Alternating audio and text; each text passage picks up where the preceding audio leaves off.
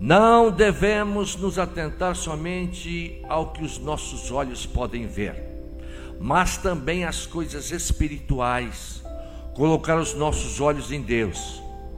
Embora tudo em nossa volta pareça desmoronar, devemos nos lembrar que existe um tesouro eterno à nossa espera o tesouro da salvação.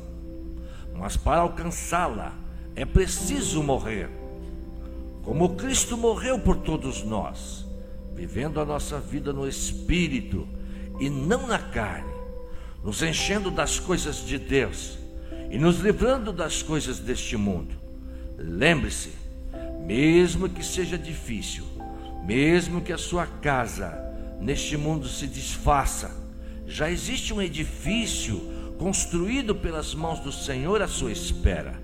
Não tire os olhos de Deus não se desvie dos seus caminhos, porque somente o Senhor é eterno.